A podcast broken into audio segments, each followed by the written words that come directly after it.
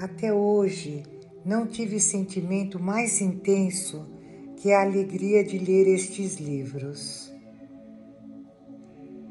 Em 1995, eu e minha amiga Dona Enir fizemos uma visita à falecida irmã Ana Maria no convento das Irmãs Clarissas, na Avenida Carlos Luz.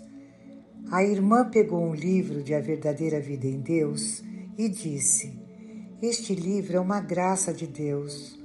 Quando eu comecei a lê-lo, fiquei intrigada e queria encontrar falha nele, pois queria saber por que Deus foi se manifestar para uma mulher comum e não a uma religiosa.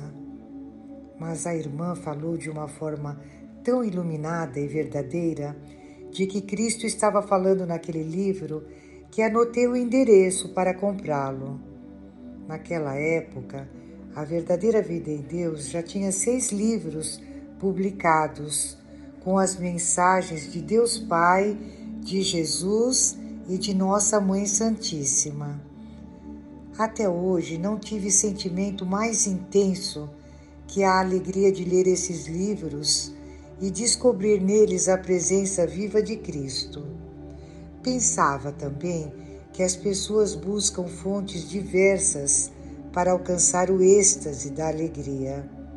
E poderiam sentir esse ápice de alegria lendo esses livros com humildade e atenção. À medida que Deus fazia novas revelações para a humanidade, comprei os livros até completar os doze que Jesus permitiu a ela, Vassula, divulgar. Foram grandes as mudanças em minha vida e continuam acontecendo. Passei a ter mais fé em Deus. Sou católica e me converti ao catolicismo a partir de uma verdadeira vida cristã. E o que é mais incrível, através de uma ortodoxa, eu que não era uma católica ativa, hoje participo da igreja. Em relação a outros irmãos cristãos, tornei-me mais receptiva. Compreendi que temos muitos outros irmãos e passei a respeitá-los e amá-los. Aprendi muito sobre como agradar a Deus e sei que às vezes erro. Sinto uma angústia enorme e tento reparar o meu erro e não continuar nele.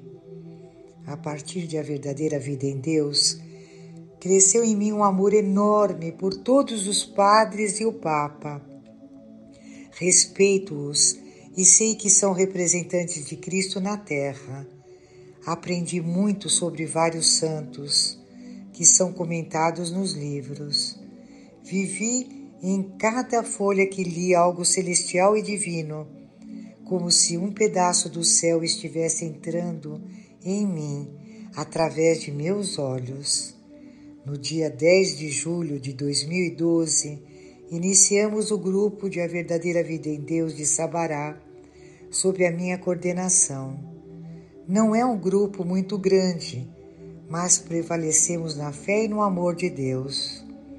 Nosso grupo se reúne quinzenalmente na terça-feira e temos adultos e crianças. Cátia Cunha Costa, Sabará, Minas Gerais.